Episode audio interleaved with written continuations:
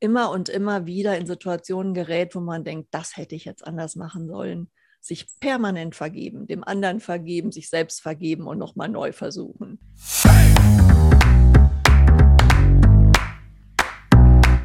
Wissen und Inspiration für das Sozialwesen. Viel Spaß mit dem eMpower Podcast und Professor Dr. Daniela Vogt. So, hallo zusammen. Mein Name ist Daniela Vogt. Ich begrüße Sie uns alle zum EMpower Podcast zum Thema Heilpädagogik und soziale Arbeit. Natürlich auch für alle aus dem Gesundheitswesen und alle, die es interessiert. Wir haben heute zu Gast Marianne Nolde, eine Buchautorin und freuen uns sehr, dass sie ein bisschen was zu ihren Büchern erzählen möchte und zu ihrem Leben. Ich würde erstmal Frau Nolde bitten, sich kurz vorzustellen. Ja, ich heiße Marianne Nolde. Ich war 36 Jahre lang Gutachterin für Familiengerichte. Das ist auch der Hauptgrund, warum ich mich berufen fühlte, das Buch Eltern bleiben nach der Trennung zu schreiben.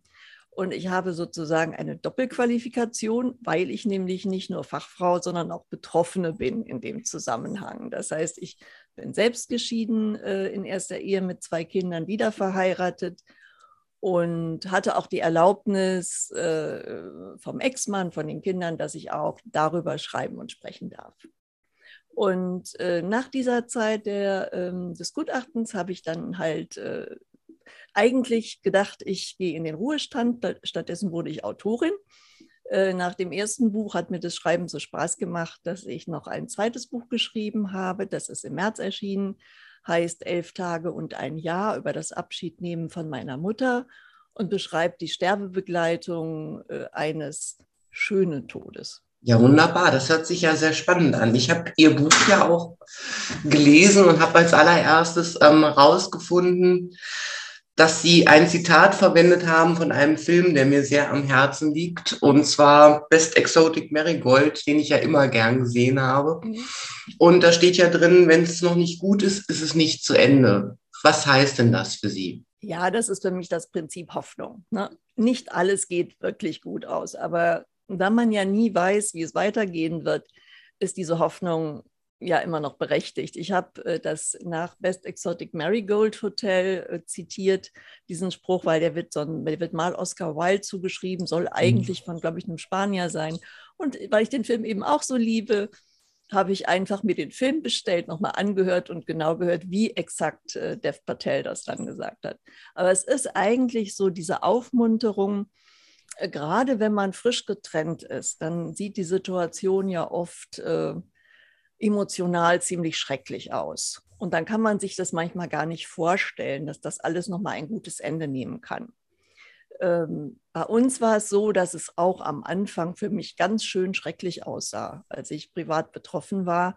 Und wenn ich mehr als drei Jahrzehnte später darauf zurückgucke, hat es so eine schöne Entwicklung genommen, dass es in dem Fall stimmt. Meine Frage ist jetzt, wie Sie eben schon angesprochen haben, es ist natürlich eine Katastrophe erstmal gefühlt, wenn man sich trennt, da sind Kinder dabei, da sind ja allerlei Emotionen. Wie sind Sie denn überhaupt darauf gekommen, diesbezüglich einzuschreiten, sich Gedanken zu machen? Also ich habe bei den äh, Begutachtungen gesehen, als Gutachterin kommt man ja nur in die Familie, wenn, äh, wenn, wenn der Streit schon sehr lange läuft, alles schon sehr, sehr verhärtet ist. Und da habe ich gesehen, was das mit den Leuten macht, wie schwierig das das Leben aller Beteiligten macht. Und das war natürlich für mich ein riesengroßes Motiv, als ich in die Lage kam, zu schauen, kann ich das irgendwie, wenn wir uns schon trennen müssen, verhindern. Und es wird dann ja immer so empfohlen, also der, die Fachfrau in mir würde dann sagen, wie alle anderen auch, äh, trennen Sie doch mal die, die Paarebene von der Elternebene. Und das würden ja auch viele machen, wenn sie könnten. Mhm. Ne? Äh, und für mich, also selbst jetzt emotional betroffen und mit der Situation nicht im Reinen, hatte ich zwar das Fachwissen, aber das hieß ja nicht, dass ich damit äh, deshalb emotional im Reinen bin. Also habe ich mein Fachwissen benutzt und mir eine Begleitung durch diese Zeit gesucht, damit nicht meine Kinder das ausbaden mussten, wie es mir ging, sondern dass ich eben einen äh, professionellen Ansprechpartner hatte, mit dem ich das äh, klären konnte. das würde ich auch immer sehr, sehr empfehlen, denn die Probleme, die die Eltern da nicht selber lösen können, die bleiben irgendwo an den Kindern hängen. Das kann ich mir gut vorstellen. Welche Ausbildung haben Sie denn, dass Sie so vernünftig es geschafft haben, damit umzugehen? Ja, also die Grundausbildung war natürlich Psychologie, mhm. aber äh, damit vernünftig umzugehen, äh, da hilft im Prinzip erstmal kein Studium. Da muss man eben bereit sein, auch menschlich reifen zu wollen. Ich habe mal irgendwann auf einer Veranstaltung äh, einen Vater im Wechselmodell reden hören, der sagte, also das geht alles nur, wenn man wirklich bereit ist, weiter zu reifen. Sonst klappt das alles nicht. Und äh, diese Bereitschaft muss man halt mitbringen, aber ich finde, es gibt auch immer mehr Leute, die das wollen. Vielleicht ist mein Blick ein bisschen anders geworden, weil ich eben nicht mehr begutachte und eher mitbekomme, was sich so in der Szene ähm, äh, Kinder begleiten, Pädagogik, Psychologie heute so abspielt.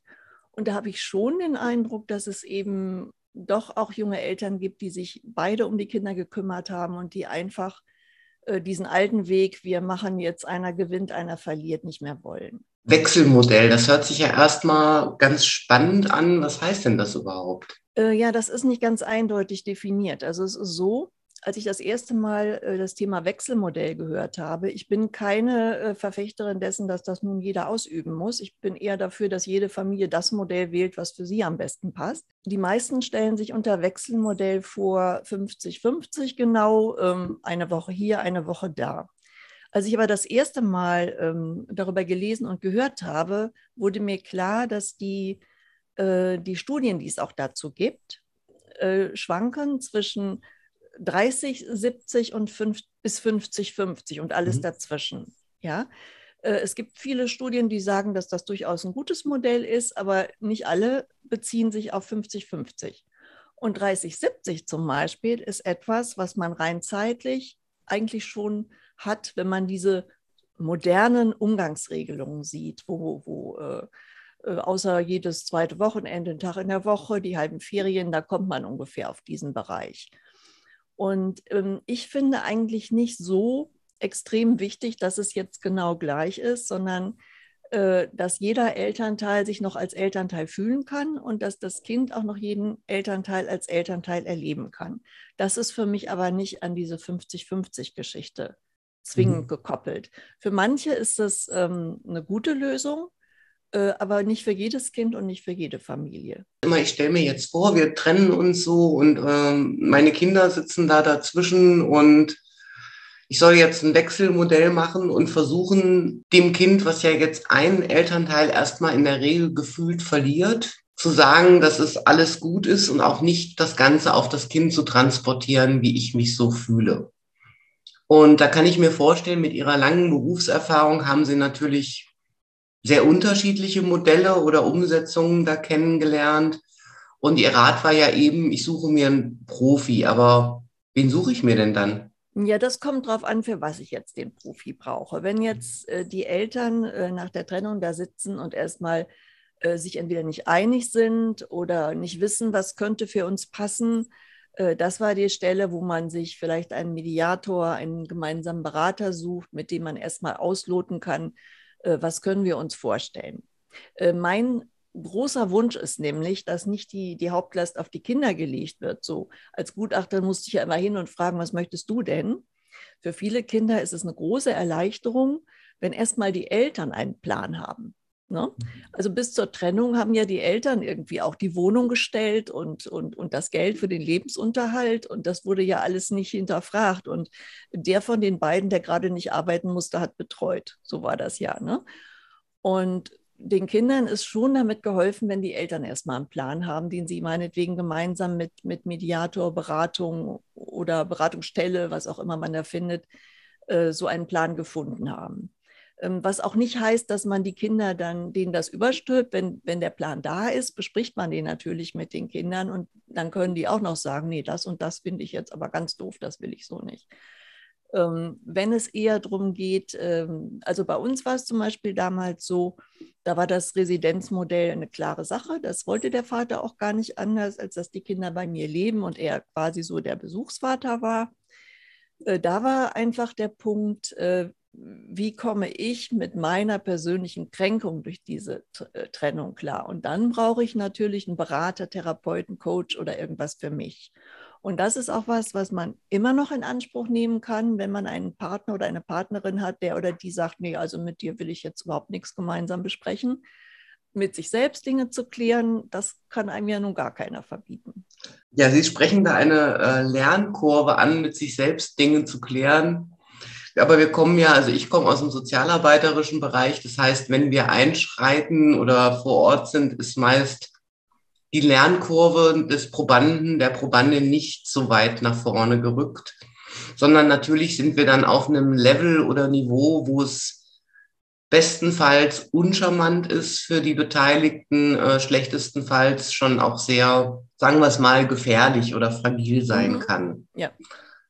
Und wir haben ja alle so eine Utopie im Kopf, wie Trennung funktionieren kann. Und auch der Titel Eltern bleiben nach der Scheidung sagt ja in irgendeiner Form, dass da auch der Wunsch da ist, dass auch eine gewisse Selbsterkenntnis da ist, dass die Kinder vielleicht sogar im Vordergrund stehen, erstmal, dass wir die auch groß kriegen. Wie kann man denn solchen extremen Situationen, wenn sie dann schon da sind, vielleicht begegnen? Also ich bin äh, mit ganzem Herzen äh, Realo. Äh, mhm. Ich war also auch als Gutachterin in allen möglichen Zusammenhängen aktiv und auch da, wo man wirklich nicht mehr die Lernkurve auch gesehen hat. Mhm. Und ich würde auch mit meinem Buch Eltern bleiben nach der Trennung überhaupt keine Anforderungen an alle und jeden stellen wollen, sondern das ist ein Angebot an die Eltern, die sich ein bisschen schlau machen wollen, äh, wie wie geht es Kindern nach der Trennung, wie ticken die und auch manche Missverständnisse würde ich gerne aufklären. Es gibt aber auch Fälle, und das schreibe ich auch, also das ist auch meine Meinung, es gibt Fälle, da ist es nicht, nicht durchführbar, dass beide Eltern bleiben. Es gibt Fälle, äh, in denen auch ein Kompromiss nicht trägt. Also wenn ich weiß, dass, äh, dass mein ähm, Ex-Partner die Kinder sexuell missbraucht hat, wenn ich weiß, dass meine Ex-Partnerin zurzeit so stark drogensüchtig ist, dass sie sich überhaupt nicht um die Kinder kümmern kann, äh, dann kann ich keinen Kompromiss finden und sagen, an so und so vielen Tagen des Monats ist das in Ordnung. Ne? Also es gibt Fälle, wo es nicht geht. Und da ist dann auch die alleinerziehende Mutter, der alleinerziehende Vater unter Umständen einfach die einzige mögliche beste Lösung für diese Familie. Also dafür möchte ich nicht die Augen verschließen. Und ich bin mhm. generell so dagegen, dass man so, ähm, so die Dinge so einseitig sieht. Wenn man so in einer bestimmten Blase unterwegs ist, dann sieht man oft nur das. Also wenn man in der Blase unterwegs ist, mir wurden die Kinder weggenommen, also ohne, ohne, ohne Not, äh, sie wurden gegen mich beeinflusst, das gibt es. Äh, dann sieht man oft nur noch das, wenn man, äh, wenn man jetzt äh, meint, man hat einen Ex-Partner, der eigentlich ja nur Macht ausüben will und dem es nicht um die Kinder geht, dann findet man um sich herum ganz viele, die auch diese Erfahrung haben.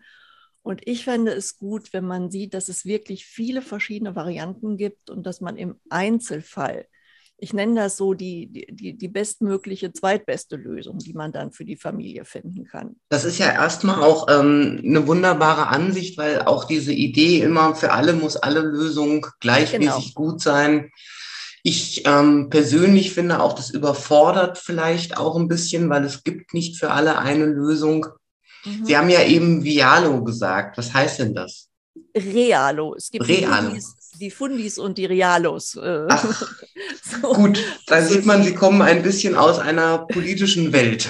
Nein, das, das habe ich gar nicht jetzt speziell einer bestimmten Partei äh, zugeschrieben, aber ich finde, das bringt es so gut auf den Punkt. Also ich habe ja immer ich wollte immer auch bodenständig arbeiten. Es nützt ja nichts, wenn ich irgendwelche Theorien vertrete, was Menschen tun müssten, die das aber so nicht tun können. Das nützt ja keinem. Ne? Mhm. Aber manche Dinge ähm, können helfen, wenn man überhaupt erstmal Aufklärung betreibt. Und das wollte ich so gerne. Eines meiner äh, größten Hobbys war eigentlich immer, äh, Eltern zu vermitteln, dass Kinder in der Trennungssituation sich beiden Eltern so sehr anpassen, weil sie ja jetzt retten wollen, was zu retten ist, dass oft jeder Elternteil einen anderen Eindruck bekommt von dem, was die Kinder wirklich wollen und wünschen. Das heißt, wir haben dann zwei Eltern, die von dem, was sie gehört haben, der Überzeugung sind, ich vertrete jetzt das, was mein Kind will und der andere hat das Kind falsch verstanden. Der andere bekommt aber eine ganz andere Version vom Kind. Und, und dass man das erstmal sieht, dass das oft passiert und dass man diese, äh, diesen Aspekt mit einbezieht. Das würde, glaube ich, auch schon oft helfen. Dass man also nicht denkt, der andere ist einfach ähm, der ist nicht bereit, auf den Wunsch des Kindes zu hören, der hat vielleicht einen ganz anderen Wunsch des Kindes gehört. Und diese Ambivalenz, die Kinder da ja auch an den Tag legen, und da gibt es ja auch sehr große Empathen in den Kindern, die wirklich ihr Verhalten komplett modifizieren auf das, mhm. was sie denken, was ein Elternteil möchte. Wie gehen wir denn mit sowas um oder was kann man denn da machen? Also das Wichtigste ist erst schon mal, dass man weiß, dass das so ist. Ja, in dem Moment, wo ich das weiß, ähm, muss ich ja nicht das, was das Kind gerade sagt, eins zu eins als Tatsachenbeschreibung nehmen und kann mich vielleicht, ohne mich gleich furchtbar aufgeregt zu haben, mit dem Ex-Partner, der Ex-Partnerin darüber austauschen, was war denn da eigentlich wirklich. Ne? Äh, und dass man auch versteht, die Kinder machen das nicht, weil die lügen oder weil die jetzt äh, taktisch sich Vorteile verschaffen wollen. Das machen die vielleicht irgendwann auch, wenn die das jahrelang von ihren Eltern so erleben, dass das so geht. Äh, aber grundsätzlich ist das erstmal fast wie so ein Reflex. Also Kinder brauchen ihre Eltern für ihre Versorgung. Ne, die sind ja, je kleiner sie sind, sind die ja hilflos. Und wenn jetzt einer quasi auszieht, dann kommt ja so, ein, so, eine Verunsicherung in die Bindung. Und man hat ja gedacht, die sind jetzt immer für einen da, einer ist schon weg, was ist, wenn der andere auch noch geht? Ne? Und in dieser Situation versuchen Kinder natürlich alles irgendwo ihre, ihre Bezugspersonen positiv zu stimmen. Und wie kommen wir denn an die Kinder ran? Also das ist immer so meine Frage. Sie als Gutachterin haben bestimmt da auch ein sehr umfänglichen Erfahrungsschatz, weil Kinder zu befragen, gerade wenn Eltern dabei sind, hat sich aus meiner Erfahrung nicht als ganz so einfach herausgestellt. Was Nein, kann man also denn machen? Im Beisein des jeweiligen Elternteils wird man natürlich auch die Version hören, die das Kind gewohnheitsmäßig im Beisein dieses Elternteils erzielt. Und selbst wenn ich mit den Kindern allein gesprochen habe und ich habe die einmal bei der Mutter und einmal beim Vater besucht, konnte es passieren, dass auch im Gespräch alleine nur im Umfeld des oder derjenigen ich verschiedene Varianten gehört habe. Und gerade deshalb ist mir immer klarer geworden, dass es den Wunsch des Kindes, nach dem wir immer alle suchen, nur sehr bedingt gibt. Also das gibt es auch. Es gibt Kinder, die haben eine ganz enge Bindung an einen Elternteil oder Jugendliche, die sagen, also ich wechsle doch jetzt hier nicht mehr, ich will in der Nähe meiner Freunde bleiben und gut ist. Äh, aber so das Großteil der Kinder, vor allem der, der kleineren Kinder, denen ist am besten damit geholfen, wenn, wie Sie das früher noch kannten, als die Eltern zusammenleben, die Eltern gemeinsam Pläne fürs weitere Leben machen. Weil das ist der Moment, wo sich das Kind entspannt zurücklehnen kann und merkt, ah, okay, das ist, hier hat sich was verändert, das ist nicht schön, aber ich habe noch zwei Eltern, die mir Halt geben und die werden das jetzt schon irgendwie richten. Und dann muss ich als Kind nicht mehr ganz so viel überlegen, wie viele Tage genau will ich bei dem sein und alle diese Dinge, äh, natürlich wird das Kind Wünsche äußern, hat es auch gemacht, als die Eltern zusammen waren. Da hat es auch vielleicht gesagt, Papa soll mich heute nicht ins Bett bringen, soll Mama machen oder umgekehrt. Ne? Aber das, das ist eine andere Sorte Wunsch, als wenn man jetzt so das ganze Leben als Kind plötzlich steuern soll. Also das finde ich immer wäre eine ganz große Hilfe, wenn Eltern das schaffen, gemeinsamen Weg zu finden, egal welchen. Also gestern Abend gerade habe ich noch eine Fernsehsendung dazu gesehen, wo verschiedenste Modelle äh, gezeigt wurden. Und ob es nun Wechsel, Nest oder Residenzmodell war, die da gezeigten Eltern, die also beide mit, mit sich im Reinen waren, so wollten sie das leben. Das ist für Kinder natürlich immer eine ganz gute Voraussetzung. Ja, wunderbar. Jetzt komme ich aber nochmal von der anderen Seite. Also ich kenne aus meinem Berufsfeld, um es mal ganz vorsichtig zu sagen, auch Kinder, die diese Situation etwas ausnutzen möchten. Mhm. Und das ist natürlich eine Scheidung oder Trennung ist natürlich der Moment, wo man hervorragend Elternteile gegeneinander ausspielen kann, so man denn so eine Neigung hat. Haben Sie das auch schon erlebt und wie würden Sie denn da einen Umgang mit vorschlagen? Das hat meistens auch schon eine Vorgeschichte. Also wenn Kinder das so verwenden, dann haben sie es auch nötig, sag ich mal so. Oder dann haben sie es so vorgelebt bekommen. Also wenn die Eltern in ihrem Rosenkrieg äh, da ständig äh, äh auf diese Weise miteinander agieren, darf man sich nicht wundern, wenn das Kind es nachmacht. Also Kinder machen einem ja alles nach. Das Erste ist, wenn die Eltern den Kindern da, sagen wir mal, ein besseres Sozialverhalten vorleben, ist die Chance auch groß, dass das Kind davon auch sich was annimmt. Ne? und diese Variante mit dem, mit dem Ausspielen eher dann verwendet, wenn die Bindungen so geschwächt sind und es einfach denkt, ich muss jetzt sehen, dass ich hier nicht untergehe und das muss ich mit allen Mitteln versuchen. Natürlich kann auch ein Kind einfach mal kreativ auf die Idee kommen, ich probiere das mal aus. Ja?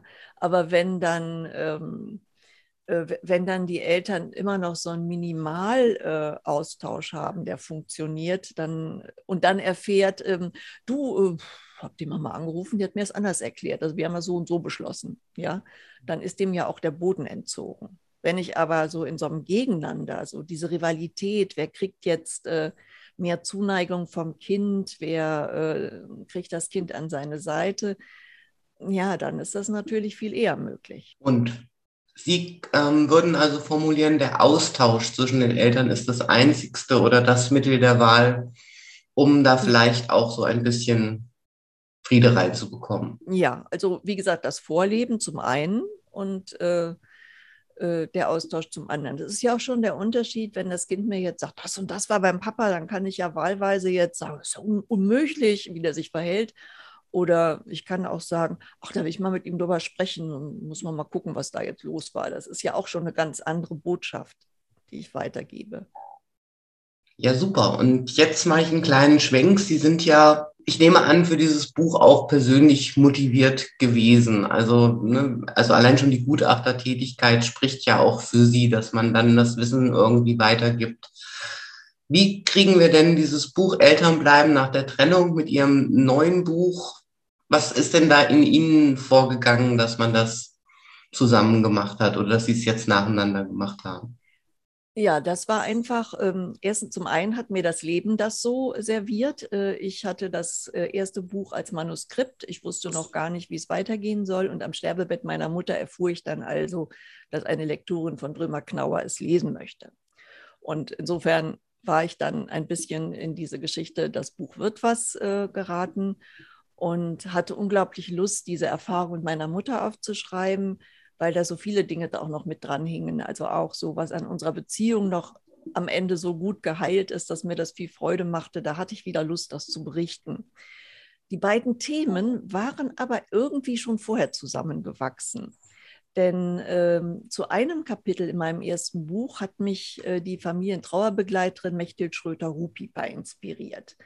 Mhm. Und zwar äh, fand ich deren Trauerarbeit, als ich die kennenlernte, so toll, dass ich äh, damals schon zu ihr gesagt habe, das bräuchten die Trennungskinder auch.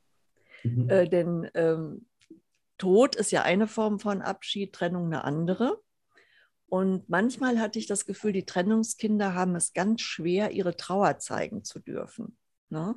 Und das Einzigste, was gegen traurige Situationen hilft, ist Trauern. Ne, das ist ja kein Problem, es ist die Lösung, sagen die Trauerbegleiter.